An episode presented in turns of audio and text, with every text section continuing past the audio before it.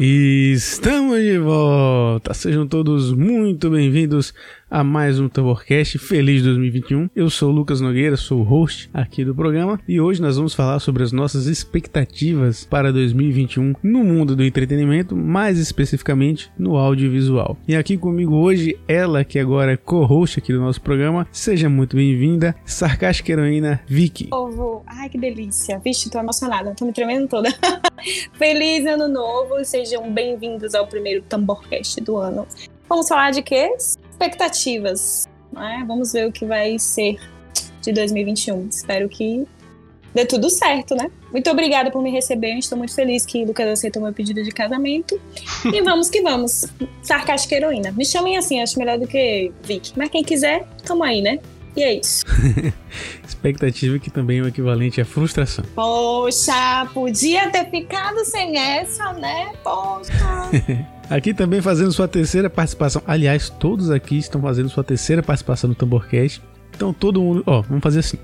Ou todo mundo me deve um pastel, ou junta todo mundo e me paga uma pizza. Aí vocês decidem. Ó pra aí. Diretamente do Créditos Finais, o hater John. Hater não, calma aí. E calma aí que não é assim não. É, muito obrigado pelo convite, muito obrigado mesmo. É, pra quem não me conhece, eu me chamo John, faço parte do podcast Créditos Finais podcast que a gente fala sobre cultura pop, a gente fala sobre filmes, séries, animes em geral. O Lucas já participou lá, né, Lucas? Falando sobre filmes superestimados. Podcast excelente. Escutem lá, ficou muito bom. E muito obrigado pelo convite e vem vacina, pelo amor de Deus, eu não aguento mais. e também aqui o meu co-sócio da Tambor, Janailson. Opa, fala meu povo, feliz ano novo. Vamos que vamos aí na expectativa da vacina e dos filmes e séries que vão chegar esse ano aí, pra distrair a gente dessa vida bandida. Simbora. Consórcio foi foda. É... Eu gostei, gostei. Me chama assim agora. Diretamente do Terra Verso, Rick. Ai, bom, feliz ano novo, né, pessoal? E feliz pela terceira participação e eu já participei também no ano passado, a gente comentou, né, do podcast do Universo de Animações da DC. E esse ano, cara, vai rolar tanta coisa, a gente vai debater tanta coisa que. Se o, do, se o podcast de fim de ano foi daquele jeito, imagina esse daqui, Você né? Você que lute. Então a gente conseguiu aqui reproduzir 80% da mesa do podcast passado, especial de Natal, mas conseguimos substituir a altura com também lá do podcast Uma Talvez Conversa, Sui. Olá, feliz ano novo.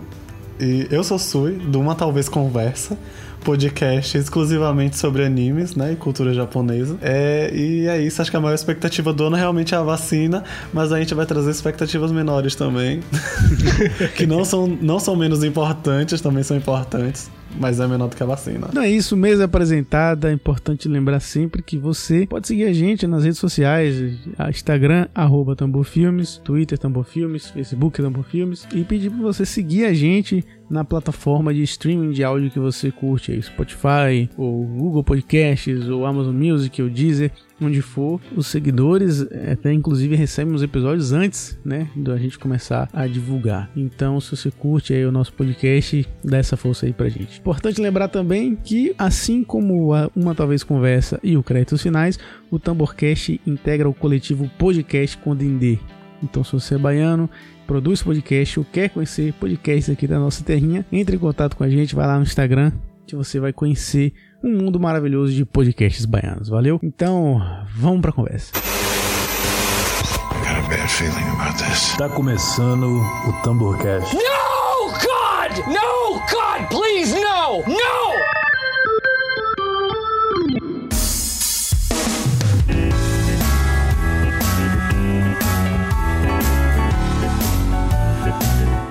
Eu fiz uma lista até meio grande de expectativas para animes esse ano. Sei lá, se algum, se alguém escuta o Uma Outra Vez Conversa, provavelmente a pessoa sabe que eu gosto bastante de Fruits Basket. E esse ano vai ter a terceira temporada de Fruits Basket, que é um remake. Remake não, é uma readaptação do mangá. A primeira adaptação é de 2001, só que só teve uma temporada mesmo. E a partir de 2019 eles decidiram reproduzir, refazer ah, um projeto de animação, só que dessa vez cobrindo o mangá inteiro. E esse ano vai vir a última temporada, com a finalização da série, o arco final e tudo certinho. Além de que hoje, esse ano também vai ter a quinta temporada de Boku no Hero. Boku no Hero é mais famosinho, então sei lá, eu imagino que mais pessoas tenham ouvido falar. Eu tô animado, eu tô animado. A última temporada foi muito boa, cara. Foi muito boa mesmo, assim. Fruits Basket é bacana pra caramba, pô. Eu assisti a primeira, Sim, a primeira, bom. a primeira versão, eu assisti. Eu nem sabia que eles estavam fazendo mais fiel um mangá, poxa. Vou começar até a acompanhar pra pegar essa terceira com certinho. E Boku no Hero é o sucessor aí de grandes animes aí que todo mundo fica na boca do povo, né? É, basicamente Boku no Hero é um desses novos grandes animes assim que o povo fala bastante. Tipo, sei lá, o que Naruto era, o que Dragon Ball era. Não tão ruim que nem Naruto. não, tô brincando. Boku no Hero não é ruim. É verdade, não, isso é verdade. Os personagens Verdade. são, são mais, mais coerentes. Pô, vocês não gostam de Naruto? Eu não gosto de Naruto, cara. Naruto é horrível, velho. É muito ruim. É muito É, ruim. eu gosto da medida do possível. Eu, eu entrei, encontrei meu lugar. Eu encontrei meu lugar nesse mundo, então. Cara, não é que Naruto seja ruim, cara. É que Naruto é super estimado, mas eu não quero nem entrar nesse assunto agora. Eu acho que Boku no Hero. eu acho que Boku no Hero ele é legal porque ele pega várias coisas que mostravam nos, nos shows antigos e dá uma melhorada. Então o protagonista não é aquele cara, é, tipo assim, ele é um cara que, que muito gente boa, sabe? É um um protagonista que quer ficar do lado dele o tempo todo. Não é como tipo Naruto, que é muito chato, que é insuportável, moleque, ou então o filho dele que é mais insuportável ainda. É um protagonista muito legal e que você gosta e que você quer ver ele se dando bem, sabe? Só o único problema dele é que ele tá num relacionamento abusivo e ele deixa. É só isso. Mas de Ele resto, tá no cara, relacionamento Verdade. abusivo. Eu preciso assistir. E tem dois animes esse ano que, assim, um já vai estrear, acho que sexta-feira agora, né? A gente tá gravando na quinta-feira, vai estrear amanhã, que é Jujutsu Kaisen, que é um anime bem legal, cara. É bem maneiro, é um shonen padrãozinho, mas, pô, manda muito bem, a animação é incrível, a história também é bem legal.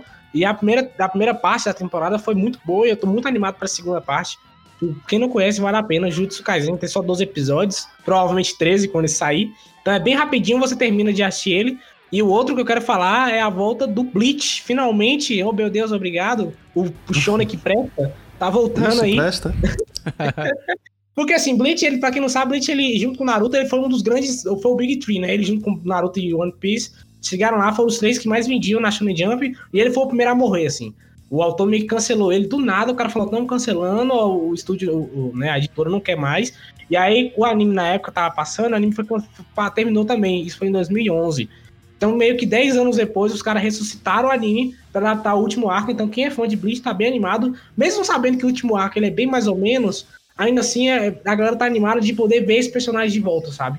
Então isso é legal. É uma coisa que comenta, o pessoal tava comentando que o eles estariam um final próximo ao mangá, alguma coisa assim, ia seguir uma coisa mais fiel e tal. E o pessoal antigamente Se for. É, então, o pessoal tinha comentado que Bleach afundou no anime porque não tinha muita fidelidade em relação ao mangá, né? Aí o pessoal foi se afastando. Então, que naturalmente acabou caindo aí a popularidade do anime e eles pararam de produzir, né? Eu não acho muito esse o problema do anime, não. Ele tava. Ele era bem condizente com a obra do mangá. O maior problema era os fillers mesmo. Tinha, é, eles tinham uma organização horrível pra fazer os episódios, eu diria. Porque a- chegava próximo ao mangá muito rápido. E eles tinham que meter, tipo, sagas inventadas, originais. Normalmente essas sagas sempre eram ruins. Sempre. Bleach, Bleach, Bleach tem muito filler. E a maioria dos fillers são péssimos. Não, e tipo assim, não é um filler depois que acaba um. Sabe quando você tem uma história canon e aí ela acaba e faz um arco filler? É você só ignorar ela e pular pro próximo arco? Não é isso, não.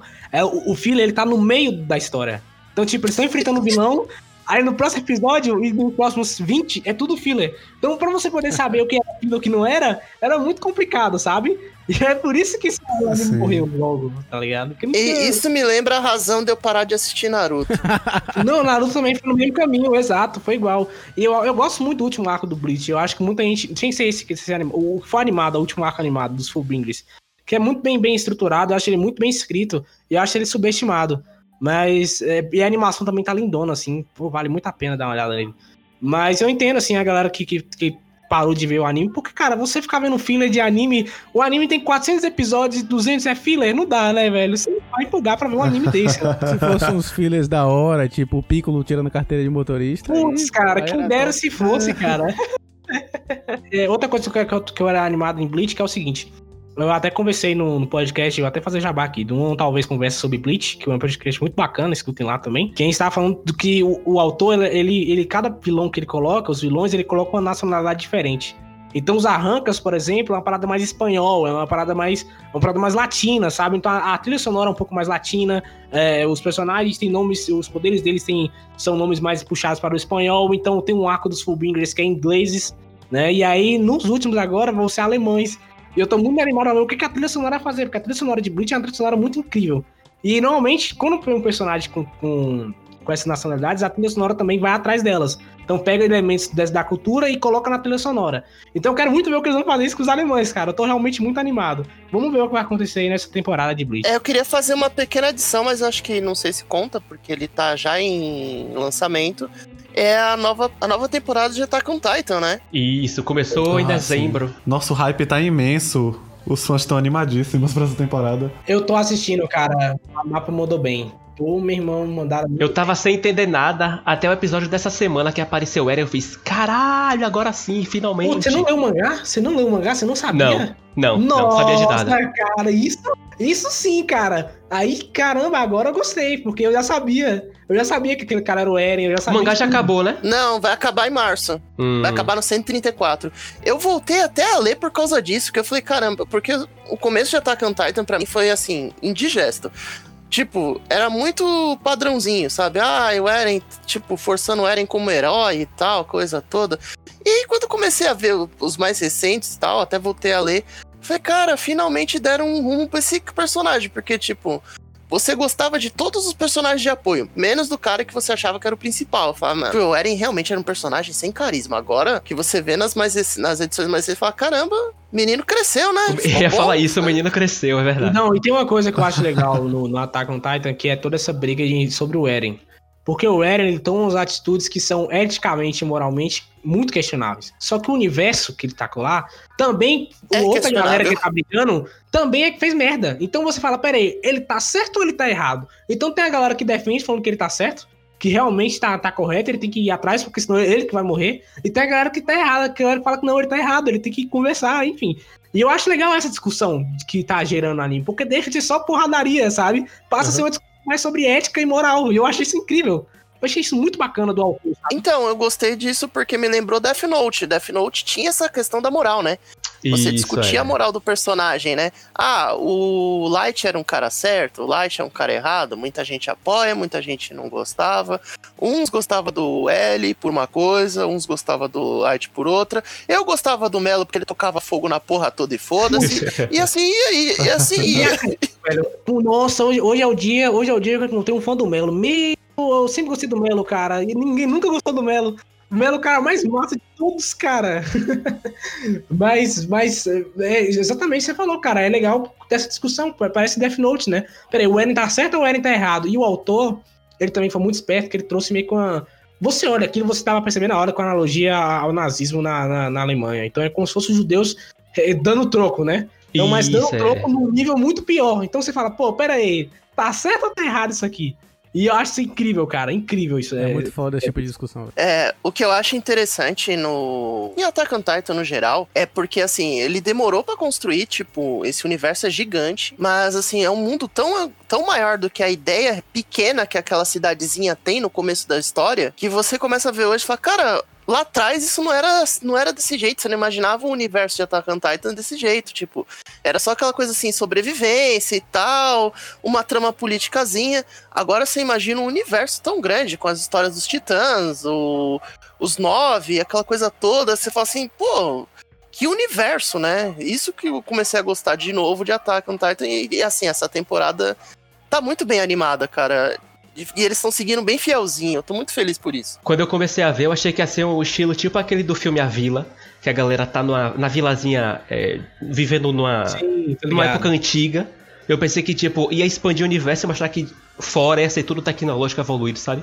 Achei que ia ser tipo uma parada dessa assim, mas tô gostando do rumo que tá levando. Mas de certa forma é dessa forma, né? Do, do plot twist. De, Uhum. Porque, tipo, eles vivem, parece que estão no mundo, sei lá, vivem sem energia elétrica, sem nada, enquanto no- lá fora no mundo já é meio que início do século XX, né? Então já tinha É, energia tem elétrica. carro, tudo mais. É, exato, exato. Então tem essas coisas assim, mas não é igual a vila, que é um plot, que é só esse plot twist. Na verdade, é só um detalhe, né? Tem uma merda Aham. muito maior rolando lá. Eu achei isso incrível, cara. Rola muita coisa, velho.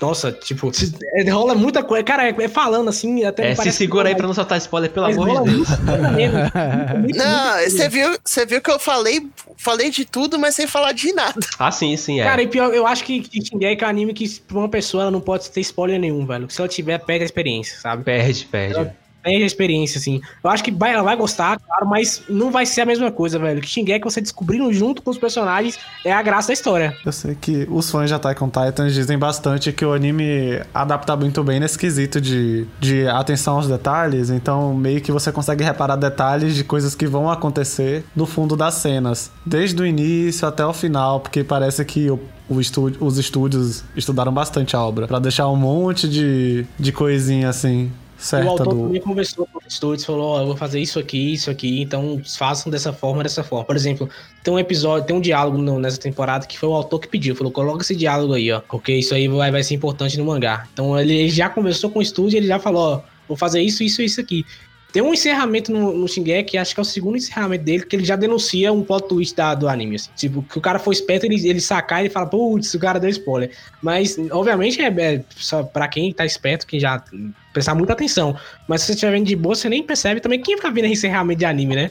Mas tem- ele, ele solta, ele solta. Ah, E tem oh, isso não muito- fala assim, não. Isso é muito de Jojo, porque Jojo tem esse parada de ficar cheio de coisinha aqui na abertura. Olha só que isso aqui tem um detalhe aqui que você não viu, mas esse detalhe é um spoiler do que vai acontecer lá na frente. Então é bem bacana isso. Pior que eu, eu tenho uma história bem triste em relação a esse de encerramento, né? Porque justamente em Shingeki, acho que na, na segunda temporada, foi na segunda, né? Porque essa é a terceira, que tá estreando agora a A terceira. quarta. É a quarta. Na segu... A quarta? Então na terceira, na terceira temporada, o último episódio, acontece um negócio depois do encerramento que eu imagino que vocês saibam. Isso. Um amigo meu, por essa mentalidade de eu não vou ver o encerramento, não viu. Só viu esse ano. e, só, e só viu porque uma amiga dele falou: Olha esse encerramento que minha amiga mostrou de Shingeki, muito foda, eu fiquei chocada. Aí ele foi lá assistir e ficou: Ué, por que eu não vi isso? Aí ele percebeu, ele pulou o encerramento e acabou pulando a cena, a cena final do desenho da terceira temporada.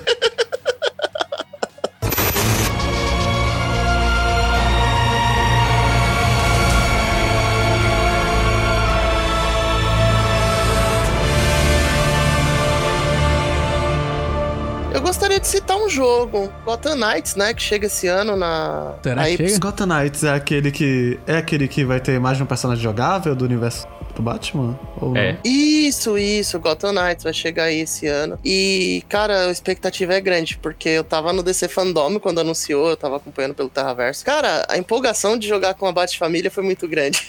Tanto que a gente até brincou lá, tá brincando na live, falou, mano, cada um vai ser um e a gente vai fazer várias missões co-op e tal. e é, muito, vai ser muito legal por isso. Tra- Vai trazer uma, Vai dar pra fazer team up? Vai, vai. Eles deixaram, explicaram o que vai rolar. E. Então, tipo, a gente vai manipular vários personagens da Bat-Família. É uma expansão do que é o universo do Batman no, da franquia Arkham, né? Então acho que vai ser legal pra caramba. E vai ter uma história legal, tipo, a ideia é que o Bruce Wayne não morreu lá, como foi no final de Arkham Knight, e a cidade tá desprotegida e um tipo uma iniciativa bem Vingadores, tá ligado? Uma, um vídeo do Bruce Wayne chama, convocando a Bat-Família pra proteger a cidade e tal. É um negócio que eu fiquei muito, eu fiquei muito impressionado. Então, é assim, você, para mim é uma expectativa do Gano em games é essa daí. E eu aposto com quem quiser que o Batman volta no final. Mas enfim, Com se certeza. brincar ainda aparece o Coringa, porque o Coringa tá em todo... De algum jeito eles dão um jeito de colocar o Coringa. Literalmente até na cabeça do Batman, né? Então, o, é, é legal que eles vão trazer a Corte das Corujas, né? Uma coisa, um, um tipo A de Corte das inimigo. Corujas, que- eu acho que, assim, eles trabalham ou referenciam até muito, né, em séries, teve no Gotham e tudo mais. Só que eu acho que é uma coisa que parece que ninguém entende quem faz essas produções, porque não vejo ninguém acertar. É, então. É, Jana, tem uma coisa de games aí pra falar? Cara, tem alguns aí. Vai ter o lançamento de Horizon Forbidden West, a sequência de Horizon Zero Dawn. Isso é bom, hein? Ah, passei por cima aqui, tem Resident Evil Village, que eu tenho medo, não jogo, Eu mas você medo. que é corajoso vai jogar, não é mesmo? Rick vai jogar de madrugada. Eu vou jogar, eu vou jogar. Eu vou jogar. Apesar que eu acho que não vai ser terror, vai ser meio tiroteio, né? Mas tudo bem. Cara, eu acho que vai ter muito terror nesse jogo. Não sei, é um clima faroeste do demônio, o trailer. E o que eu tava mais esperando esse ano era o Hogwarts Legacy, que anunciou ontem que vai ser adiado pra 2022. Eita. Nossa senhora. Aliás, Não, aliás, já não, é que bom, porque depois de Cyberpunk a gente aprendeu, né, que Que é adiar melhor esperar? é uma atitude prudente. É melhor não lançar as coisas apressado. E o jogo promete, ué. Aliás, Sui, qual é a sua expectativa de games aí? Ah, sim. Ó, já na pegada adiamento, o jogo, jogo sendo adiado, ah, o que eu tô mais com expectativas e achando que vai ser adiado de novo é Digimon Survivor. Que ele foi anunciado em 2018 e tá sendo adiado até hoje. Caralho.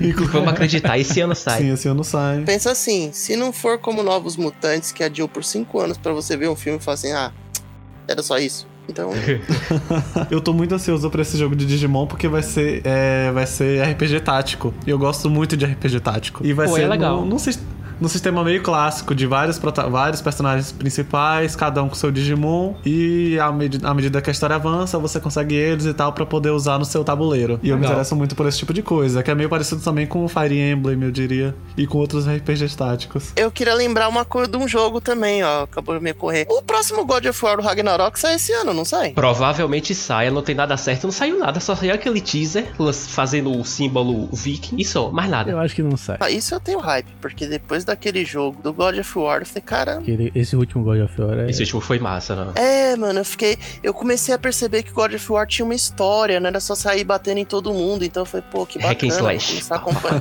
é, então.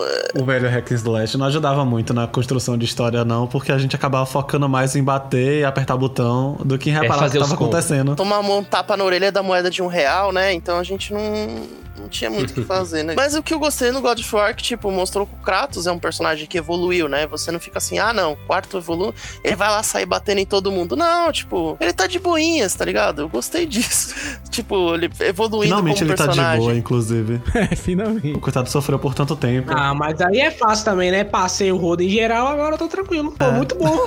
Eu tô qua- imagina, imagina, matei todo mundo de Brasília. Estou bem agora, estou muito bom, estou tranquilo. Cara, claro que tá. Tem a série de Shin Megami Tensei vai finalmente voltar esse ano, talvez, né? Mas eu acho que esse ano vai ter jogo novo de Shin Megami Tensei, sim. Que é isso, mesmo? É. Sabe, Persona? Ah, sim. É a franquia de Persona. Pois é, Persona é mais Hum. famosa do que a franquia principal, que é Shin Megami Tensei. Mas que coisa. Pois é, aí demorou muito de anunciarem um jogo novo, até porque como o Persona tava fazendo tanto sucesso, meio que sobrepujou. Eu não sou muito do fandom desses dois jogos, até porque eu só joguei, tipo, uns três jogos da, da franquia Shin Megami. Que foi o Shin Megami de 3DS, o Persona 5 e o Devil Survivor 2, que é outra sub-franquia a partir de Shin Megami Tensei. Mas eu tô muito ansioso pra, tipo, jogar o jogo novo de Shin Megami, mesmo não tendo Switch. Mas eu queria muito poder comprar um Switch esse ano, poder jogar o Shin Megami Tensei 5. Comprar o Switch não, comprar os jogos de Switch que custam 500 reais. Realmente. Como é que pode um negócio desse? É absurdo demais. Faz que nem eu e zera no YouTube. Eu zerei o, o Mais Moraes no YouTube. Rapidinho, rapidinho, 4 horas. Hoje, a, meio que tá tendo uns cochichos, barra foi anunciado que vai ter jogo novo de Pokémon no final do ano. O remake do Diamond and Pearl. Opa. É, então, eu que sou fã de. Eu que infelizmente sou fã de Pokémon. Pokémon é uma franquia bem fodida também. Eu tô ansioso pro jogo Isso é novo de rumor, Pokémon. não. Eu ouvi falar que isso é um rumor, nada confirmado ainda. Vamos dar uma olhada nisso aí. Tá um grande rumor. Tipo, as pessoas notaram que a Pokémon Company registrou a marca Diamond and Pearl. É, tá tendo rumor faz muito tempo que eles estão se preparando pra esse remake. Posso fechar a lista com mais um jogo? Fecha. É, agora saindo em fevereiro já, Far Cry 6, com Giancarlo Esposito, vulgo Gus Fring, vulgo Moff Gideon, fazendo o vilão do, dessa, desse jogo. Ele deve ser o mesmo personagem, inclusive. É, só tem esse. Mas é bom, então a gente, a gente gosta. É, dessa vez se passa numa república de bananas, né? Ele sendo o ditador. E você com certeza vai ter que dar aquela. aquela fazer aquela revoluçãozinha, né? Pra derrubar o cara. É, Revoluçãozinha marota. É, o pessoal, o pessoal tava falando que tinha umas referências na capa do jogo, que o personagem. Isso, tá- que parece que o, garoto o tava filho dele parece aquele que foi o do 3, né? Aquele cara da, da sobrancelha partidinha. com- Isso!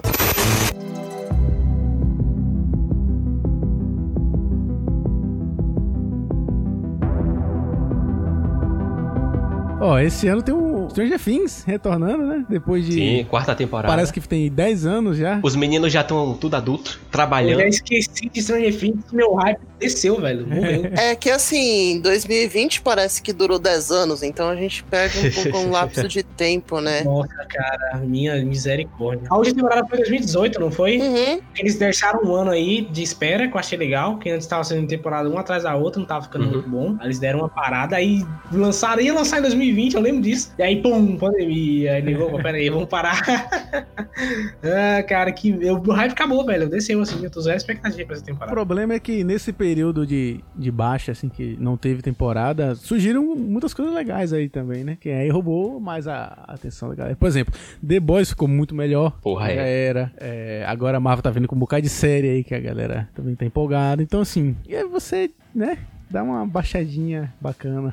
A Netflix perdeu um pouco também da, da moral, né? Por causa daquelas avalanches de cancelamentos, né? Então, assim. E um monte de streaming também aparecendo aí, lançando mais um monte de coisa. Não, e a Netflix fazendo uma adaptação ruim também, né? Bom, bom, adaptações ruins de algumas obras, então diminui muito a expectativa. Falar em adaptação ruim da Netflix, eu vou citar aqui rapidamente o, o, o Clube das Winx, que era um desenho que eu, eu, eu lembro um pouco, assim, já era uma época que eu tava meio que fui perdendo a graça de ver desenho, né, que voltou anos depois. Mas eu acho que é uma série que eles vão dar uma estragada bacana. Cara, Netflix tu acha, que, tu acha que vai dar estragada nisso? Imagina quando eles anunciaram o Yu Yu Hakusho, cara. Eu olhei aquilo e falei, perdemos. Perdemos mais um anime ruim aí. Nossa, é Nossa, verdade, cara. né? Vai ter realmente uma adaptação de Yu Hakusho e tem uma adaptação que eles prometeram faz mil anos e tá, tá com Deus agora, de Cowboy Bebop. Nunca mais ninguém falou. Não, Bob Bop, Cyberpunk. Então eu vou novamente bater a tecla aqui.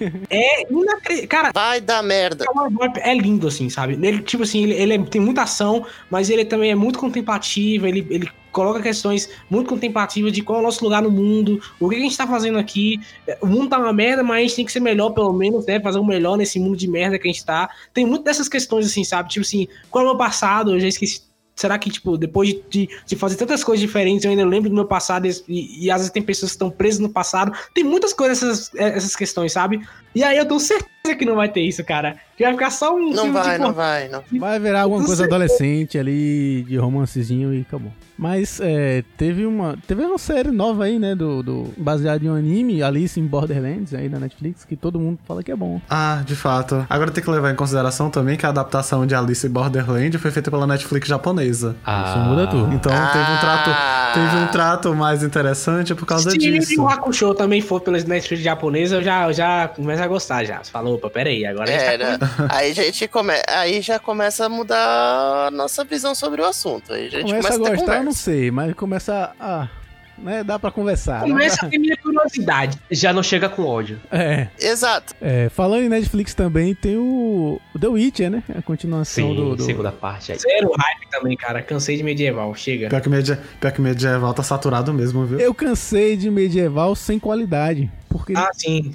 Claro, claro. eu acho que o último com qualidade que teve foi os Seus Anéis, sei lá. Não, e The Witch, The Witch é bom, cara. Eu não vou negar. The não. Witch é é, um- é um- é um medieval legal. Então. Adapta bem o game, né? Eu achei. O game não, os livros. Isso que eu também achei bacana, que ele não foi pra pegada do game. Foi pra pegada dos livros. Isso eu achei interessante, tá ligado? Porque é uma nova história. é- Isso é legal. Eu assisti The Witcher e eu gostei. Eu não gostei muito da forma como eles escolheram contar a história. A linha de enfim, tempo, nossa, tempo. É, a linearidade que ficou toda quebrada. né? Tarantino agora, cara, pelo amor de Deus, conta história direito.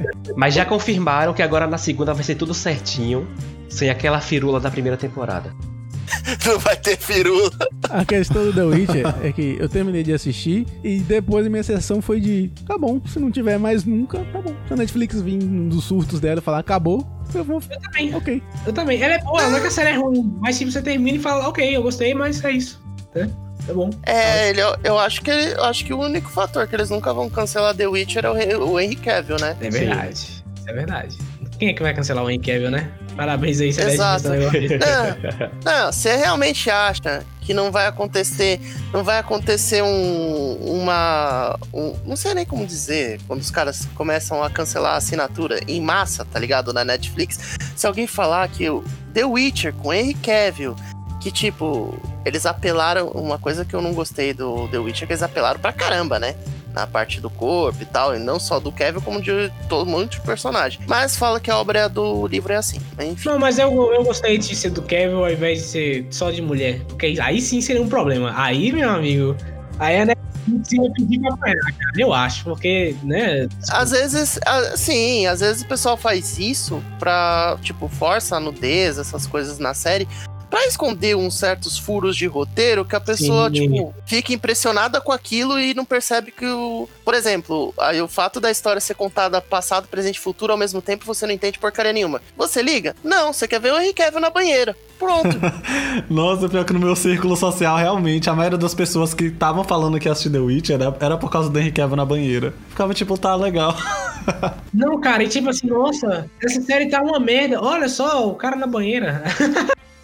Aí depois, ah, é. Outra coisa da Netflix que vai estrear aí agora é o Sandman, né? Cara, eu não tô muito animado, não, cara. Mas o autor tá na série, então vamos ver o que vai acontecer aí. O Gaiman, o Gaiman ele tem essa coisa de ser bem permissivo, né, com, com as adaptações das obras dele. Inclusive, ele incentiva se adapte às obras dele e, e até que mexam, né? Essa já falaram mesmo que vão, vão mexer bastante, vai ser uma coisa mais é, anos Moderna. 2021, né? Uma coisa mais moderna. Pra mim nunca foi um problema.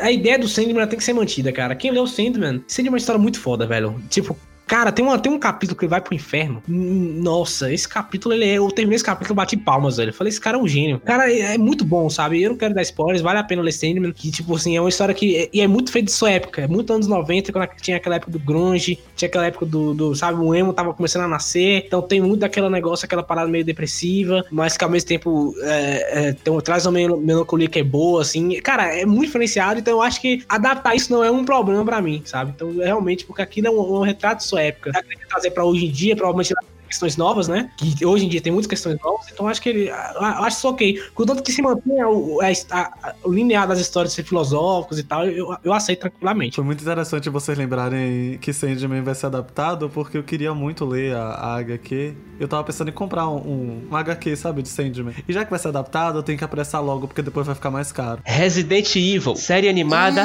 e série live action. Nossa, por Ah, série animada, amorzinho. Vou assistir. Vocês estão tão pessimistas assim, mano? Cara, a Netflix realmente tá, tá me desanimando muito, cara. A Netflix tá, tá foda. É porque existiam umas coisas, duas coisas que na, no- na adaptação do Resident Evil da Netflix que me deixou chateado. Primeiro, que eles falaram assim no começo, vai ser fiel. Depois falaram assim, não vai ser não, vai ser tudo autoral. Dane-se vocês. E a Essa parte eu não tem- sabia. É, Tinha só pego a primeira parte. eles falaram assim, vai ser fiel. Aí depois falaram assim, dane-se vocês. Eu quero que se dane, vou Foda-se. fazer diferente. Exato. Tanto que vai ter um filme, né, do Isso. live action também. Esse vai Uhum. ser fiel, tanto que você vê Vai até ser o- fiel. as imagens de set e tal, tá tudo muito, muito fiel mesmo. Aham. Mas a Netflix falou assim: eu vou fazer do meu jeito. E eu quero que vocês se danem. E vocês vão assistir porque vão falar que é bom. Pronto, acabou. é assim.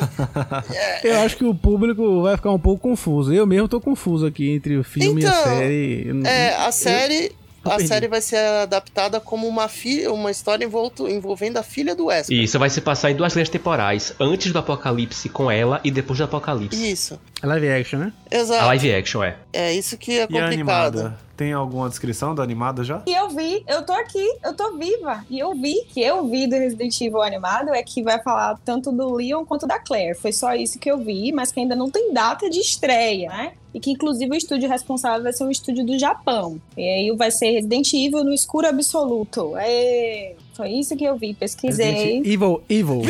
Resident, Resident Evil. Resident Só tem- Evil, um tiro no escuro. Um tiro no Pois escuro. é. Tiro no escuro. Mas vem cá, vai ter a Mila jogou. Não, não vai. Que pena. Então, a- é, quando você vai vendo essas notícias, você começa a pensar que a Mila Jovovich pode voltar a qualquer momento. Não, não, não faz isso. Eu adoro aquela mulher, eu acho que ela devia voltar em qualquer coisa. Que ela, entendeu? Ela falar, ah, eu digo amém, aleluia, isso Ela mesmo. por ela, sim. O problema não é ela, o problema é o personagem dela. É sempre o nepotismo, né? O marido chamando a mulher pra contracenar. Gostei, porque polêmico, polêmico, polêmico. eu particularmente gosto das adaptações, entendeu? Eu não tenho nada pra reclamar. Tem umas coisas assim meio sem noção que eu fico tipo, poxa, isso não aconteceria. Mas depois eu fico pensando, poxa, nada disso provavelmente aconteceria dessa forma, porque provavelmente eu não iria pensar, nossa, um apocalipse zumbi, deixa eu botar uma roupa aqui de, sei lá, com essa bota bonita aqui, porque os zumbis provavelmente vão se incomodar bastante. Mas assim, acontece uma coisa que eu fico tipo, pô, gente, então assim, um apocalipse zumbi quais seriam as prioridades? Com certeza não seriam essas coisas que a gente tá botando aí. Mas eu gosto de ver? Eu gosto de ver. Janailson foi- lembrou aqui na lista dele da série da Fundação do Asimov. Sim, adaptando aquela série de livros bem densa. Vai sair pela Apple TV. Eu não li tudo, mas Asimov me, me, me ganha Asimov, ele tem a infelicidade de não ser bem adaptado, né? Vamos começar por aí. Porque as histórias dele são muito boas, mas as adaptações que faz dos- do- das obras dele é bem mal mesmo. Então eu espero que dessa vez seja a primeira vez que a gente veja uma obra de Asimov bem adaptada, que Asimov é incrível, velho. Eu não li Fundação, li os outros livros dele, então assim, eu não sei como é que vai ser. Mas tem Asimov no nome, eu já fico um pouco empolgado já. Dá vontade de ver. Pela minha experiência vendo séries da Apple TV, eu não, eu não acho que vai sair ruim, não. Mano, aquela série lá do, do jornalismo é legal, pô, do assédio lá. Aquela série é boa. Com o Steve Carell. Tem uma série do Jason Momoa que ele faz, é King of Fire, um negócio assim. No inglês chama Si, mas é um negócio muito bonitinho e tal. Tipo, meio pós-apocalíptico e tal. E tá bem feita. Eu gostei. Então, acho que não deve ser ruim, não, que eles adaptarem. É, e, e Fundação. Quer falar sobre Fundação, Genilson? Eu não quero não, porque eu li tem 10 anos e não lembro de nada. A sinceridade do locutor do podcast. não tô aqui pra esconder nada. Exato. Eu não me preparei pra essa.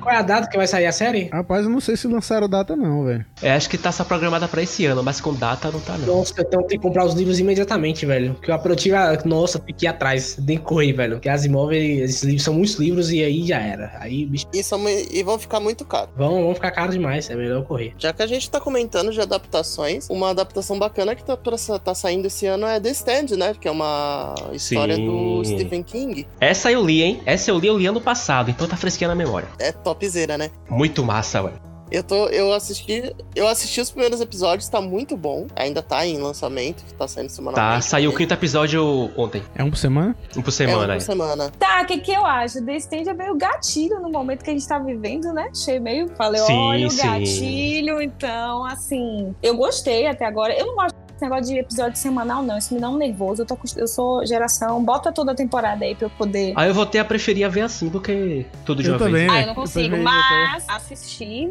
Tem umas pessoas famosas, assim, no, no elenco, Tem né? Whoopi Goldberg. né? Então, assim, se Stephen King vai curtir, né? Mas, assim, até agora... Ele nunca gosta de nada. Não, ele gosta, ele gosta do que ele quer gostar, entendeu? Mas assim, é, então assim, paciência, né? Ele tem o direito, ele criou o negócio dele, ele que, ele que lute. Mas até agora eu gostei, tô achando bem interessante, achei gatilho, né? Tem uma, uma linha temporal que você tem que se ligar também, porque ela vai e volta, né? No... Uhum. Então, assim, tá uma coisa assim ainda, a gente, a gente não sabe exatamente a origem do, do vírus lá, que tornou tudo apocalíptico, né? Tem aquele lance bem clichê de coisas apocalípticas, que é tipo uma comunidade de pessoas que são imunes ou não foram pegas pela coisa. E aí elas se juntam no lugar. Mas tem uma parada, tipo assim, eles conectados por um inconsciente coletivo, né? E aí eles vão todos atrás dessa mãe, tem esses sonhos, e aí eles se juntam, mas ainda tá muito, pra mim, ainda tá muito a gente não vai sacar provavelmente até os episódios finais ou metade da série. Então tá bem ainda dando uma introdução do que, que vai rolar. Tem o Homem de Preto, né? Que é um- uma figura meio do mal, que tenta converter as pessoas. E enquanto do outro lado tem a mãe Abigail, que é tipo toda boazinha, juntando as pessoas pra se proteger. E tipo, rola meio que. Tem a questão da biológica lá, da questão de pandemia. Mas Uhum. também tem tipo uma coisa meio etérea, né? Porque ela representa Sim. uma- um tipo de força, ele representa um outro tipo. Rola uma parada que eu acho que é muito mais bruxaria do que realmente religião Sim. que eu achei mais interessante, porque assim, toda mulher, o pessoal sempre faz isso, né? É meio estereótipo. Uma mulher negra, de cabelos branquinhos, sentada numa cadeira, falando assim, venha pra tal lugar, tipo, com certeza, bruxaria, fato. Uma mulher negra de dread. Vou frisar essa parte também, que sempre é de dread. Exato. Tipo, meio estereotipão, mas. E, e a Whoopi Goldberg faz muito isso. Ela tem toda um- uma atuação, assim, legal. Ela não participa com frequência na série por enquanto, mas é o.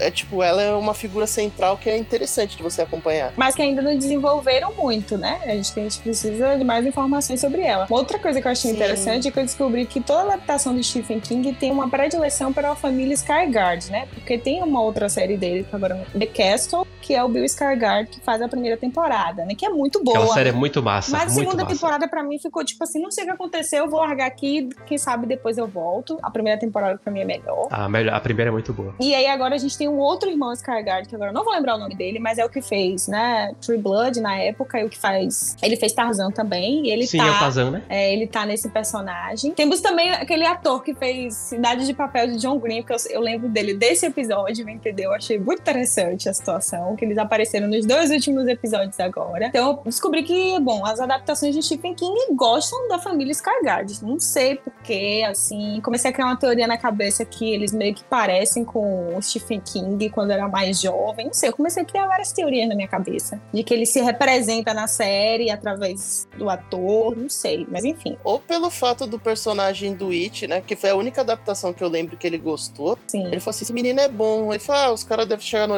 no ouvido dele falar assim: ô, ele tem uns irmãos aí. Ele, pô, chama eles pra fazer as coisas, vamos lá. É, Aí, tipo, eles vão aparecendo. Mas ele atua muito bem também. Eu gostei dele Sim, na- sim. nos episódios que ele apareceu. Lucas, piada interna nossa aqui. Sabe quem tá na série, man? O maior corno de Hollywood.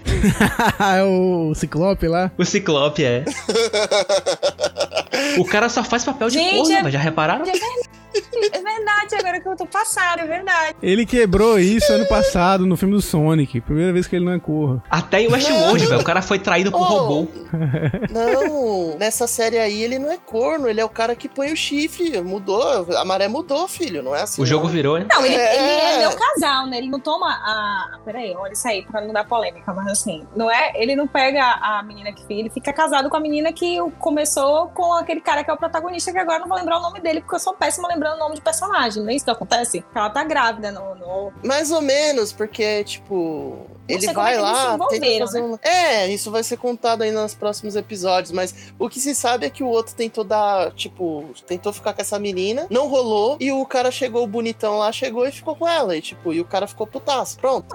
Então tá, né? Então tá, né? Então tá. Inclusive eu gosto. É, E tem ator brasileiro tipo, também na série. Tem o, né? Aquele. Harry Zaga. Exatamente. Show, show. E Handmaid's, Hands, Handmaid's Handmaid's Tale, Tale, né? É quarta ou terceira? Tem quarta temporada? Quarta. Quarta. Vindo grandona, sem medo, altas aventuras aí, fortes emoções. Mano, que Tô série ansioso pra essa temporada, velho. Tem no Globoplay, velho. Se alguém tiver Globoplay além de mim. Dá uma, afli... é uma aflição tão grande cada episódio. E quando tu vê o que a gente tá passando agora na vida real, aquilo tudo lá, meu irmão, porra. Dá um dá- deve ser um gatilho fudido, velho. Dá um medo da porra aquilo ali, velho. É, vamos citar aqui é, o Boba Fett, que eu acho que eu vou gostar muito, porque eu não tenho expectativa nenhuma e interesse nenhum em ver uma história do Boba Fett. Vai ser a primeira reaparição do Boba Fett? Não. A segunda, que ele já apareceu no Mandalorian. Ah, entendi. Não é mais spoiler, eu né? escutava falarem dele por causa da, da animação de Natal. Não, ali foi a primeira participação dele, na verdade. Ele, É, ele o povo apareceu gostava dele por algum motivo. Tipo, ele só apareceu naquele desenho Não, Ele feio apareceu no do especial também. estranho. Ele apareceu, ele aparece no episódio 5 e no episódio 6. O interessante do Boba Fett é porque é o seguinte, Boba Fett quando Não, não existe interessante em Boba Fett. Calma, deixa Boba eu Fett. explicar. Posso explicar? o interessante dele é o seguinte: quando, quando o Vader chama toda aquela galera pra ir atrás dos caras, o único que tem um visual decente é ele, porque o George Lucas não tinha verba. Então ele falou assim: vamos pegar esse cara aqui, vamos botar uma faixa nele, vamos pegar aqui uma máscara de jacaré e botar em cima da, na cabeça desse cara e vai. E aí ficou. E ele era o que tinha um visual mais interessante da história. Então a galera falou: pô, peraí, cara, vamos criar uma história em cima desse visual, com um visual muito maneiro e não sei o que. E aí criaram toda a lore dos Mandalorianos. Eles só nasceram por causa do Boba Fett. Então, assim, é interessante como é que Star Wars ele, ele vive, né? ele renasce no universo expandido. E a série agora é basicamente o universo expandido, né? Isso que eu achei incrível, velho. Tô animado. Agora, se for fazer uma série do Boba Fett, por mim faz uma série também daquele cara que aparece lá no episódio 5, se não me engano, com, O xerife? com, com um bujão de gás correndo. Faz daquele cara também, pô. Ele tem um visual maneiro. É um cara com um bujão de gás no espaço, pô. Se vier um roteirista bom, ele faz. E pra gente finalizar a série, tem uma aí que a gente sabe muito pouca coisa, que é o Senhor dos Anéis, né? Sim. Vai ter série de Senhor dos Anéis? Pela Amazon? Cimarillion, né? Vai ser o Cimarillion, parece, né? Não vai ser o Não, Senhor não. dos Anéis. Não, falaram que vai ser. Saiu a sinopse ontem. Falaram que vai ser adaptação da Segunda Era, se não me engano, é assim que chama. Aí vai ser milhares de anos antes da história de Senhor dos Anéis, provavelmente mostrando a época que foram forjados os anéis, tá ligado? É, Cimarillion. É Silmarillion mesmo? É. Ok, Porque na então. verdade Silmarillion é meio que uma bíblia, né? Silmarillion tem meio que desde o desde o desde o Gênesis da- do universo até Ele conta como é que o Sauron enganou todo mundo e criou os anéis dele. Ele, ele conta sobre isso. É porque o Silmarillion não é só sobre isso, né? Tem coisa de antes também. não. É, muito- esse Marillion é uma bíblia. É uma bíblia pequena. É uma bíblia de 400 páginas. É, basicamente é isso. Pouco a gente sabe é isso e que eles estão investindo um dinheiro absurdo pra fazer essa série. Vulgo um bilhão de Jesus dólares. amado. Eu acho que vai render, eu acho que vai render. O povo gosta de Senhor dos Anéis. Senhor dos Anéis é comigo mesmo, velho. O único medieval que eu apoio é Senhor dos Anéis. Que eu falo assim, agora vai, meu irmão. Pô, agora sim.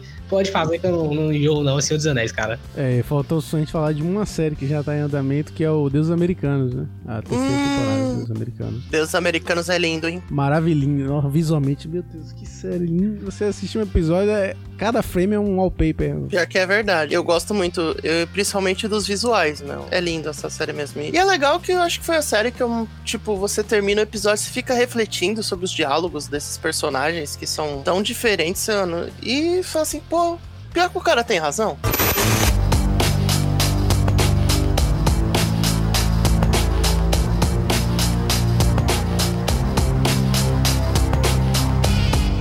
Ó, só citando o que a gente tem. A gente tem. é, se não forem adiados. é, tem que lembrar também que quando a gente fala de filmes, a gente não sabe o que vai ser adiado. Provavelmente algumas coisas vão ser adiadas. Provavelmente vão ser adiados muito, mas a gente tem. É, Velozes e Furiosos, né? Filmão. Chegando. O 007, Sem Tempo Irmão. O Matrix. O Matrix ele é uma revolução. Eu acho que o Matrix é um dos filmes mais importantes do, do século, assim, sabe? De, de tecnologia, de história e de poder, sabe? Até mesmo hoje em dia a galera continua discutindo a Matrix, vai falando se ela é real ou não. E Matrix também é um produto muito do seu tempo, porque era o início da tecnologia, né? Então tinha muita coisa que a gente não sabia ainda. Não sabia como é que era a internet direito, não sabia como é que navegava exatamente na, inter- na internet. E hoje em dia a gente tem quase tudo. Então eu quero ver se eles vão dar uma atualizada na Matrix, né, velho? E aí, quais são os conceitos novos que vocês vão colocar aqui? Então tem muita coisa que eu tô curioso, mas com medo ao mesmo tempo. É. Não tem como não ter medo, né? Até porque, sei lá, quando a gente pega os três filmes que já tem, a gente já fica com a sensação de, é, um bastava. um bastava, a expansão não foi tão legal assim. Cara, era o primeiro e anime, Animatrix, velho. Era aquilo. Tá aí uma coisa que merece série, Animatrix. Cadê série Animatrix reboot, né, velho? Faz um novo Animatrix, bota uns Animatrix loucas aí, cara. Viaja nas ideias. É, uma série na pegada do Bad, do Bad Love and Roberts. Love Putz, cara, olha, é olha. Não, e o Animatrix foi o primeiro, né? Na verdade, o Matrix foi o cara que originou o Love, Death and Robots, porque na animação tinha um diretor diferente. Inclusive, um dos diretores é o cara que dirige Cowboy Bebop. Eu vou só deixar isso aqui. Nossa. De tão diferenciado que era. E é, como a gente falou, como eu falei com o John em algum podcast que eu não lembro qual foi, acho que foi no dele. a participação que fiz no dele. Como que a gente tá vivendo nesse mundo que a gente vive hoje? E tem gente que fala que Matrix não é necessário. A gente tá vivendo na Matrix já. A gente tá vivendo um momento ideal pra um filme de Matrix. uma Matrix, assim, tipo assim, não é uma Matrix é, é, naquele sentido tão, tão fantasiado, mas é uma parada muito ilusionista, tá ligado? Tipo, a gente cria um cara de fake news e a galera tá na fake news e não quer sair, velho. É, é, Matrix nunca foi tão, tão real, cara. Tão real. Mano, filosoficamente, esteticamente, cientificamente, mas a gente tem um VR hoje em dia, né? Que, o que me leva ao problema de que eles não podem associar ao mundo de hoje. Dentro da Matrix eles podem, né? Porque a Matrix é um mundo fantasioso e quem tá lá, quem tá é, dormindo ali não sabe que tá no mundo fictício. Mas pro mundo real, né? O Zion ali e tudo mais, não dá pra conectar com o mundo de hoje que já tá bem diferente, né? Não, demais, não, com certeza. Então, é, essa conexão vai ser meio difícil, uma porque poderiam aproveitar, que eu acho que uma ideia que eles poderiam aproveitar é aquela parada de que tem uma Matrix dentro da Matrix, sabe? Acho que tem, tem que ser aproveitado isso. Desse negócio de. Talvez tudo aquilo que a gente pensou não era tão real assim. Tá ligado? O, o, o buraco é muito mais embaixo. Isso seria muito mais interessante, velho. Eu acho que ia ser muito mind-blowing, as pessoas não iam entender, cara. Não, imagina os caras entrando de uma Matrix dentro da Matrix, aí essa briga rola de, de níveis de Matrix, tipo um, um, tipo um a origem. Inception com Matrix. Caraca, mano, olha isso aí, velho. Isso seria incrível, cara. Nossa. Apesar que o terceiro filme deixa implícito, né, que existe uma Matrix dentro da Matrix, né? Outra ideia que eles vão trabalhar é o conceito do escolhido, que o cara falou, ó, você já veio aqui várias vezes, tá ligado? Você tipo do oitavo escolhido, já apareceu outros de vocês, e o mundo vai continuar igual. Então acho que vai ser um novo escolhido, então vai trabalhar novamente esse conceito de que tem vários escolhidos aí por aí. E, E é isso aí, cara. Eu tô, tô curioso pra ver isso aí. O filme termina com a trégua, né, das máquinas e dos homens. Aí vem contrato social, né, cara? Trégua pra quem? Legal. O Neil- fez o contrato social dele lá com a máquina, mas talvez o a ideia de paz dele não é a mesma ideia minha de paz. Podia ser uma pegada tipo essa. Eles fizeram um, um acordo e tal, e aí de repente, é, na surdina, a- as máquinas foram infiltrando todo mundo dentro da Matrix de novo, ao pouco, né? Através de smartphone e essas coisas. Isso seria foda, cara, na moral. Então, eu acho que. é, e também, na verdade, a Matrix só é forçada a se. meio que essa trégua, graças ao agente Smith que se tornou um vírus dentro da Matrix, né? Então não foi necessariamente assim, nossa, eu sou bonzinho, vamos ficar em paz, né? É, outra parada que eu acho legal, que eu acho que eles com certeza vão fazer, é que eles têm um cara de conceito de, de que você é homem fora da Matrix, mas dentro da Matrix você é mulher, tá ligado? Tem essa Hum, parada. Com certeza vai ter acho que eles isso. vão fazer isso com certeza. Vão fazer essa parada. Já tinha meio que isso lá com, a, com aquela. Esqueci o nome dela, lá no primeiro Matrix, né? Aquela moça de cabelo branco, né? Que ela era É. um, A ideia é que ela seria um homem fora da Matrix, né? Tanto é que o nome dela é. O nome dela é meio que, é, que significa nulo, alguma coisa assim, e a cor dela também era diferente, já pra dar esse indício de que, ó, ela é diferente do- dessa galera. Então, tipo, é, cara, Matrix tem muita coisa que dá pra fazer, sabe? E dá pra fazer. Vamos ver o que os caras. Tô curioso pra ver o que os caras vão fazer, sério. Tem Space Jam que supostamente vai. Vai ter filme novo, né? Space Jam, um novo legado. Mas eu não, eu não consigo me sentir muito hypado por Space Jam. Eu gostava na infância do filme, mas foi só um, tipo, sei lá, um filme infantil que eu assisti e eu falei legal, divertido, e segui minha vida. Pra galera do basquete não vai ser um sucesso, né? Porque é com o LeBron James, que é o ídolo recente aí do basquete. Muita gente fala que é É. maior que o Michael Jordan. Mas é a moda de ressuscitar também franquias antigas, né? Teve um filme que não é em relação a Marvel ou DC que eu acabei lembrando que vai finalmente estrear esse ano, né? Que é o filme de Kimetsu no Yaiba. Que eu tô ansioso, eu tô bastante ansioso pra assistir. No caso, Demon Slayer, aquele anime Demon Slayer. Eu acho, eu acho um anime, eu acho um, um mangá ok. Eu tô animado, ele, ele fez muito sucesso lá no Japão, né? Foi a maior franquia de lá. Sim. Tipo, eu acho a história realmente bem básica. Mas a animação é tão bonita que eu gosto de assistir puramente porque é tudo bonito.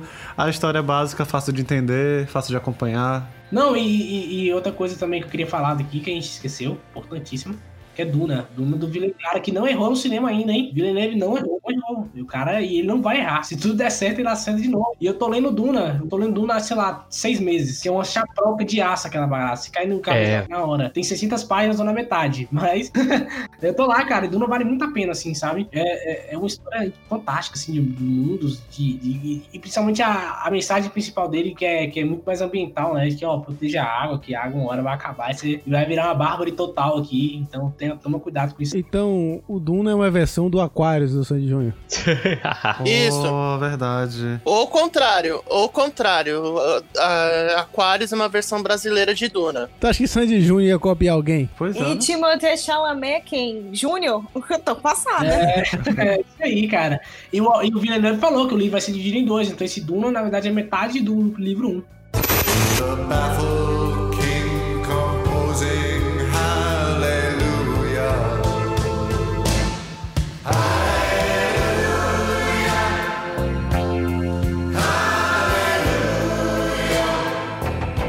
Vamos falar de Snyder Cut, né? Deixa vocês falarem desse. Snyder, Nossa!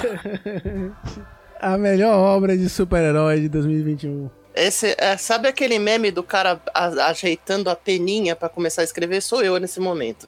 É... Não, cara, Snyder Cut eu acho que é um. Não vou dizer que assim, não, pra mim não importa muito se o filme vai ser bom ou ruim, mas sim ver a versão que realmente o Snyder idealizou, porque, meu, desde 2017 é tanta polêmica em volta do filme da Liga da Justiça que não. Não tem mais assim o que fazer, mano. Vê, vamos ver o que, que ele realmente idealizou e cada um faça as suas comparações, né?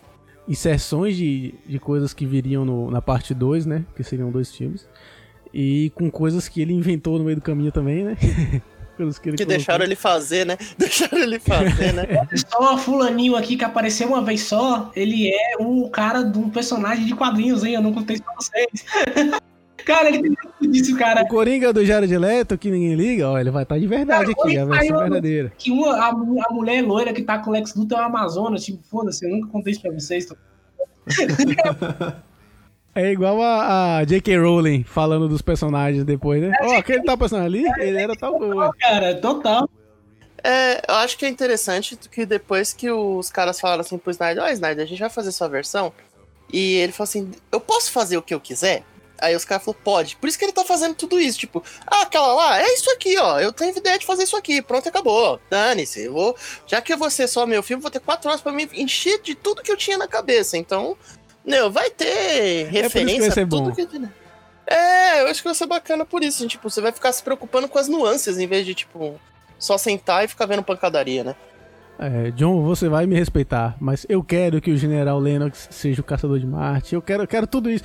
Pode vir com. Pode derrubar um balde de DC em cima de mim nesse filme aí que tá, isso tá é lindo. Deus, mas não faz muito sentido esse cara ser o caçador de Marte, né? Que o Superman tava caindo na porrada lá no primeiro filme. Mas assim, você tem que ver que a- questão do, do, do, do John Jones é, é, é complicada. Porque ele é um alien, mas ele não é tipo Superman bonito, dos olhos azuis, um cabelezinho bonitinho, todo, essa- todo esse padrãozinho é, antigo de beleza. Ele é um cara diferente. Ele é verde e tudo mais. Então, quando vem esses aliens, a referência que tem além do Superman é um cara que queria matar todo mundo. e o Superman teve que matar o cara. E é um outro monstro que vem agora de outro planeta. Então, assim, o timing dele é o timing dele, dele se revelar.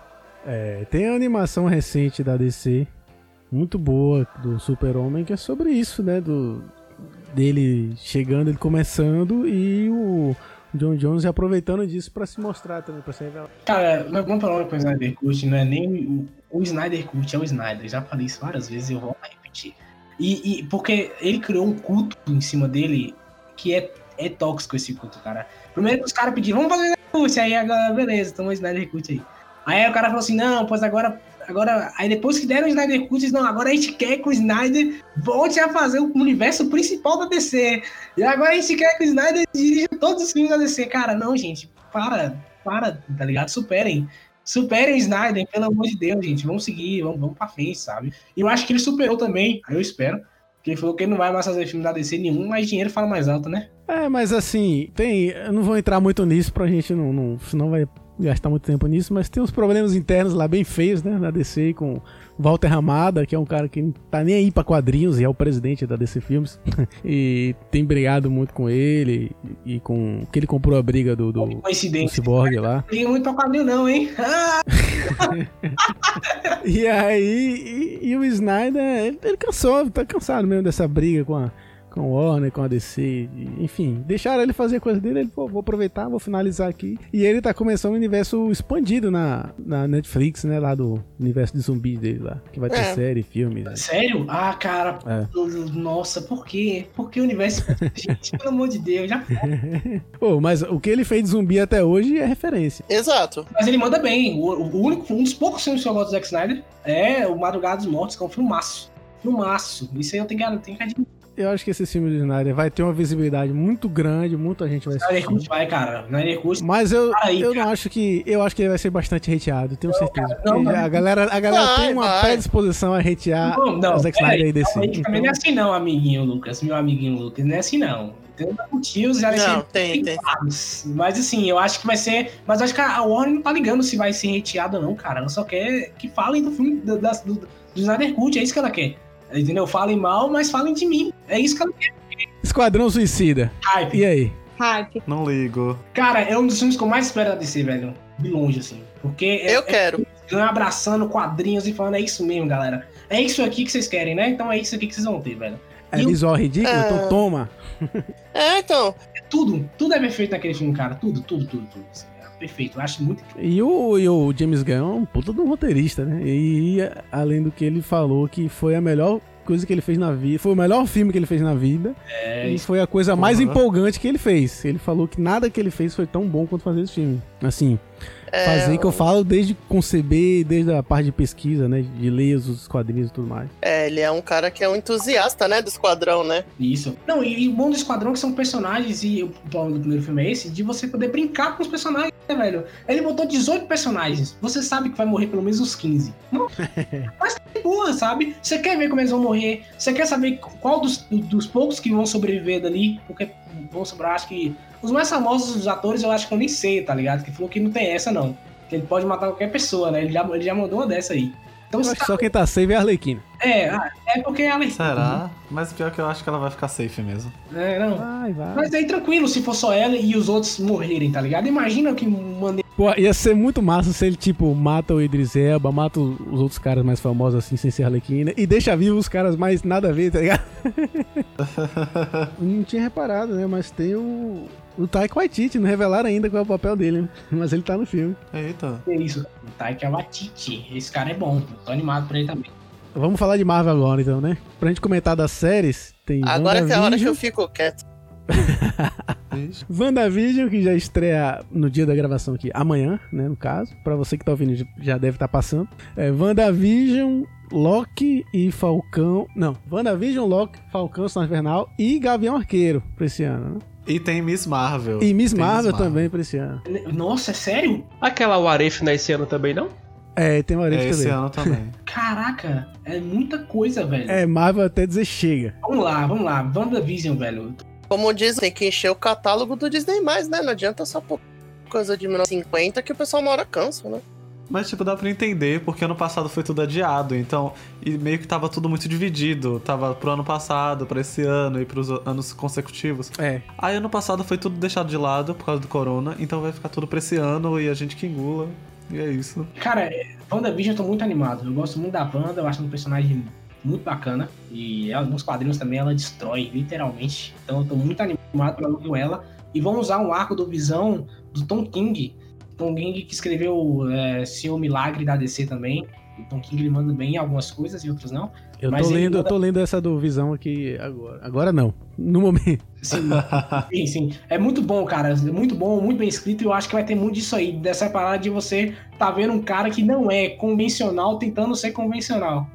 Né? E a banda é isso. É uma pessoa, uma mulher que, que enlouqueceu tentando é, ficar no mundo normal e ela não vai conseguir. Eu acho bacana, sabe? Eu até conversei com o Lucas quando ele, a gente começou a comentar do podcast. Ele falou: falei, ah, a gente vai comentar de WandaVision. Eu falei, mano, vou ser sincero, não conheço muita coisa. Na verdade, não sabia fazer nada. E é interessante que, assim, a, a Marvel começou a direcionar pra esses personagens, essas séries, porque no cinema eles não deram valor nenhum a eles, né? Tanto o Soldado Invernal quanto o Bucky, o Soldado Invernal quanto o Capitão.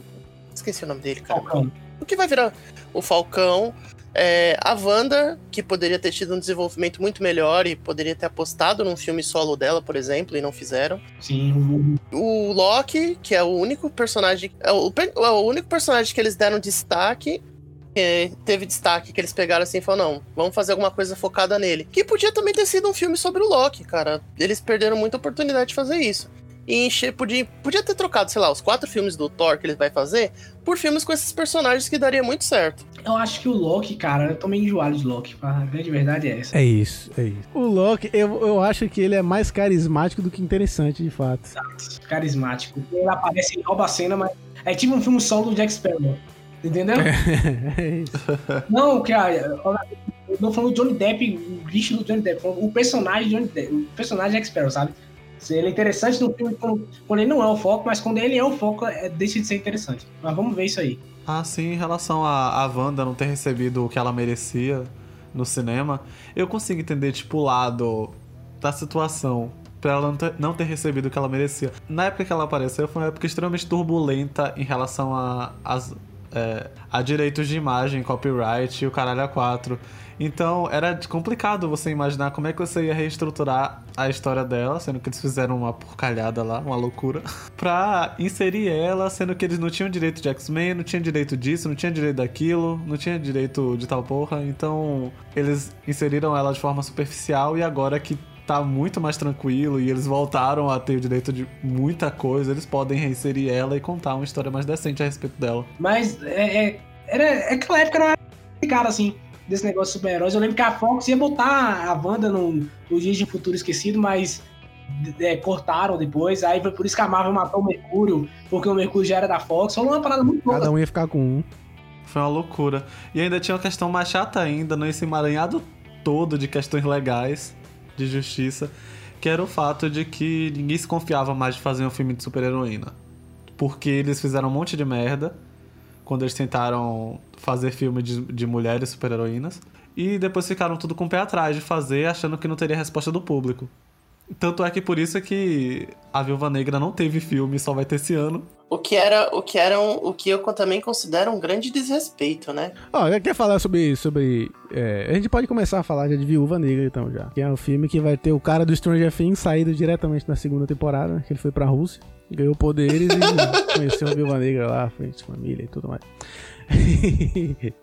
eu, é, É, um filme e é legal que, eu ele tá com o ser bom. visual do segunda temporada também, né? Barbudo, meio cabeludo, né? Tá igualzinho.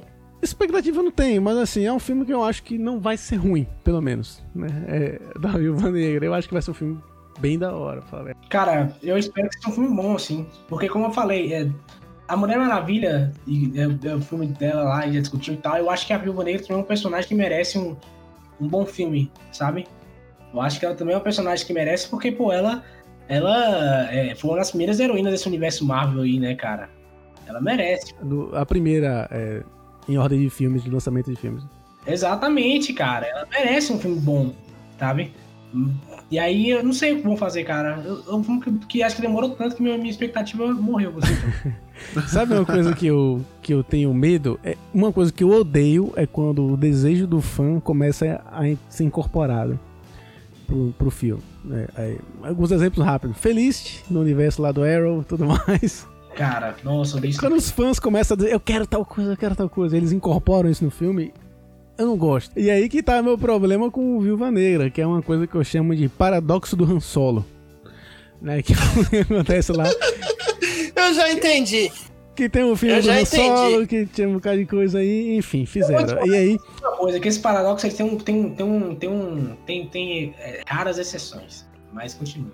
qual que é o problema que eu vejo no. É- é- pode ser bem pequeno, pode ser que seja bem pequeno na história e tudo mais, mas pode ser, vai ser algo que se acontecer vai me incomodar muito. Se acontecer, não. Que já foi confirmado que vai acontecer, mas que se não for do jeito certo vai me incomodar muito. Que é o lance lá do. Como é o nome da cidade? Que ela teve um- uma história com. Com o Gavião Arqueiro, que eles Ah, falam é. no Primeiros Vingadores. Agora, é. A segue, vai. É aquela cidade. Enfim, é, tem essa cidade aí que todo fã. Ah, o filme dela. Budapeste, isso, isso. Que todo fã falou: ah, o filme dela no passado vai mostrar o passado, então mostra Budapeste. Só que Budapeste, no contexto ali, não é uma história só da viúva, é uma história dela com o Gavião. E ele não tá no filme. Então vai mostrar por Pansev uma coisa que não é o que é, o que a própria história já impôs, entendeu? Sim, não. Cara, é aquilo que eu falei, assim, tu vai contar a história de Budapeste, não vai ter o Gavião Arqueiro, então que porra é essa, sabe? Como assim? Você, você coloca um negócio e depois você, você fala que não é, assim, mano... É isso. Quando você deixa uma história maturar muito tempo, tipo, ó, Budapeste tá no imaginário, tá no imaginário, tá no imaginário. Todo mundo já criou um monte de coisa que não vai ser alcançada nunca no filme. Não, deixa no imaginário. É isso. É isso. Deixa no imaginário. Lá, o Budapeste rolou o evento lá, não vamos contar porque isso não é interessante pra história. Budapeste é só um evento só, gente. Ok? Tirar Budapeste a história continua igual. Aí, sabe? Se você tá no imaginário, deixa no imaginário, velho. Sabe? Deixa lá. É Tipo, da- tipo o circuito de Kelso do Han Solo, né? Isso, exato. Isso, é deixa no isso. imaginário. Deixa no imaginário, deixa a galera pensar o que, que é isso.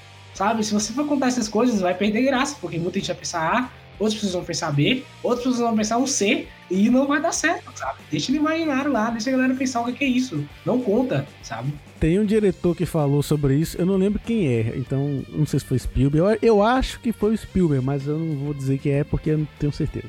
Mas teve um que falou, que disse assim: é, nunca dê ao público o que ele quer, porque ele não sabe o que ele quer. O Isso. público acha que sabe o que ele quer, mas ele não sabe. Quem sabe é quem tá contando a história. É isso mesmo. É, Isso mesmo. é, você perde o poder, você perde o controle da narrativa, na verdade, né? Quando você faz isso. Então vamos comentar rapidamente, mas muito rapidamente mesmo, sobre Eternos e eu acho que é Homem-Aranha 3, né? Que tem ainda. Esse ano não, cara. Eternos esse ano sai. não. Sai, sai. Homem-Aranha 3 sai esse ano? Não, é. E também- Não, assim, o Sai, né? calendário que o Kevin Feige divulgou na Investors Day tem lá o Homem-Aranha 3 em dezembro, os Eternos em novembro. E eu não lembro se tinha outra coisa, acho que não. Acho que cara, não sai não. Homem-Aranha 3 sai. É, eu não sei se sai, mas tipo, tá no calendário e o Kevin Feige falou que sai. Se vai sair ou não, aí já são os 500. tá sendo filmado aí e tal, mas... Uma coisa, Homem-Aranha copiando o filme do Flash, tá? Marvel pra variar. Copiando o filme do Flash, como sempre. Sempre copiando as coisas. Copiando, copiando. O pessoal copiando os conceitos da DC. Os caras é. Ah, é? Ah, é? Então peraí. Então peraí. Ai, cara, por que, Marvel? Para com isso. Aliás, a gente falou dessa coisa de expectativa e eu acho que cabe muito bem nesse filme do Homem-Aranha 3, né? Porque É. os rumores aí, tem Tobey Maguire, Andrew Garfield, é, a, a Spider-Gwen, os vilões antigos, e é muita coisa pro filme. Já tá ficando... É, eu, o único rumor, o único rumor que falou assim que eu fiquei assim, que é absurdo, tipo, vai ser nove vilões contra três Homem-Aranha. Não, mas é porque assim, tem, o, tem uns rumores mais frios, assim, que talvez não se realizem, né? Que é o de o da Spider-Gwen, o do Miles Morales, enfim, eu acho que não vai rolar isso não, até porque Até porque tem o universo. O Miles Morales tem um universo de animações, né? É difícil eles vão. Agora sim, eu acho que esses rumores estão muito fortes e não vai ser nada de filme, vai ser mais contido e acho que as pessoas podem se decepcionar. não que não vai ter os outros Homem-Aranha, isso pra mim, se tiver, e eu acho que vão ter, vai ser bom. Né? Mas assim, não vai ser nada tão é, megalomaníaco como todo mundo tá achando. Eu acho que, sabe aquele meme do- dos três Homem-Aranha se apontando? Vai ser um grande loop dessa mesma piada se repetir no filme inteiro, praticamente. Toda hora eles vão lembrar disso, fazer menção disso, pra gente dar risadinha, risadinha, risadinha. É, esse é o grande defeito da Marvel, né? Eles ficam muito tempo na internet. Os roteiristas ficam na internet vendo meme. Aí os caras falam assim: vamos pôr isso aqui no filme. Aí olha outro meme, isso aqui também vai no filme. Vai lembrar que a única coisa oficial que a gente tem sobre esse filme, a única declaração oficial, foi o Kevin Feige falando que a, a maior pista do filme tá no título do Doutor Estranho. Então, já sabe, né? Já confirmou. É multiverso. Eu tô muito ansioso por Miss Marvel, simplesmente porque eu tô. O que eu mais anseio é basicamente toda essa construção dos Jovens Vingadores. E Miss Marvel é a, a mais óbvia, o mais na cara, eu diria. Porque o resto tá nas entrelinhas que a gente vai ter que assistir ainda pra saber se vai ter indício. Tipo WandaVision com filho da- os filhos da Wanda. É, tipo. She-Hulk com. É, tá, She-Hulk eu não lembro exatamente se vai ter alguma menção. Mas é Gavião Arqueiro, a questão dos Krugs também, que pode aparecer o, o Hulkling. E é isso. O resto ainda é muito suposição se vai aparecer ou não, se vai ter menção. Mas Mi- Miss Marvel é Miss Marvel. Ela vai ser protagonista e com certeza ela pode ser a coisa mais direta e na cara que a Marvel pode dizer pra gente em relação a, aos Jovens Vingadores por enquanto. E, e eu gosto muito da Miss Marvel como um todo. Eu acho ela um personagem muito interessante. Eu acho uma reviravolta muito boa ela ter se erguido tão bem depois do da treta que era nessa época. Ela e o Miles Morales. Porque teve muita polêmica em relação a eles, por eles serem uma forma de é, representação, e teve todo aquele papo chato de ah, é representação forçada, vocês estão forçando sei lá o que em cima da gente, isso e aquilo. E o, tanto o Miles quanto a, a Kamala Khan acabaram sendo personagens que deram muito certo e calaram a boca de muita gente, isso é muito positivo, sei lá. Os quadrinhos da Kamala são muito bons. E o bom é que chamaram um bocado de paquistanês mesmo, né? E o pessoal do Oriente Médio e tudo mais pra produzir. Sim, ainda tem esse ponto muito positivo. Vai ser um filme iraniano, vai ser um filme lento, uma série lenta que analisa o texto. Ah, tem o Shang-Chi também. Shang-Chi tá marcado pra esse ano. É. Esqueci. E tem Shang-Chi também. Eu conheço uma pessoa que tá ansiosa por Shang-Chi. É bem raro. É bem raro mesmo a pessoa tá. O cara que eu tô mais. a- Véi, Messi Kung Fu, ele tem que ser tipo nível demolidor pra cima, velho. Tem que ser uma parada muito. Muito maneira, assim, velho. Messi Kung Fu merece, ele é Não vou incrível. nem lembrar da decepção do Punho de Ferro, né? Mas Lucas, você não está falando do punho de ferro, né? Protetor de Kunlun, o que, que ele mais ele fala? Inimigo declarado do tentáculo. Meu Deus do céu. O Punho de Ferro é um dos meus personagens favoritos da Marvel, mas aquela série não dá, não, não tem como. Não, e ele não enfrenta tentáculo nenhum, né? Quem enfrenta tentáculo é o demolidor o tempo todo. um mandou que destrói, inclusive. Pessoal, muito obrigado. Vamos finalizar aqui o episódio. Ficou faltando falar de Falcão do Sinal Invernal, mas aí. Foi, série boa, vai ser não legal. sei. Fica aí o convite pra vocês participarem dos episódios sobre essas séries aí, quem sabe, dos filmes, olha. Quem sabe a gente faz. Né? Não é isso, pessoal. Muito obrigado pela participação aí mais uma vez em mais um podcast. Abrimos a temporada aqui no ano, né? Episódio maravilhoso, conversa aqui rende e quando é com um tema que não tem tema, né? Que nem foi esse. Mas é isso, muito obrigado, John. Obrigado, Jana. Obrigado, Rick. Valeu. Obrigado, Vic. Obrigado, Sul. Valeu. E é isso, tamo junto. Até mais. Segue todo mundo aí, segue o Instagram dos podcasts, segue o Instagram de todo mundo. E tamo junto, até a próxima. Eu sou o Lucas Nogueira e caso a gente não se fale mais, bom dia, boa tarde e boa noite. Novo pra vocês. Falou. Valeu, valeu, valeu.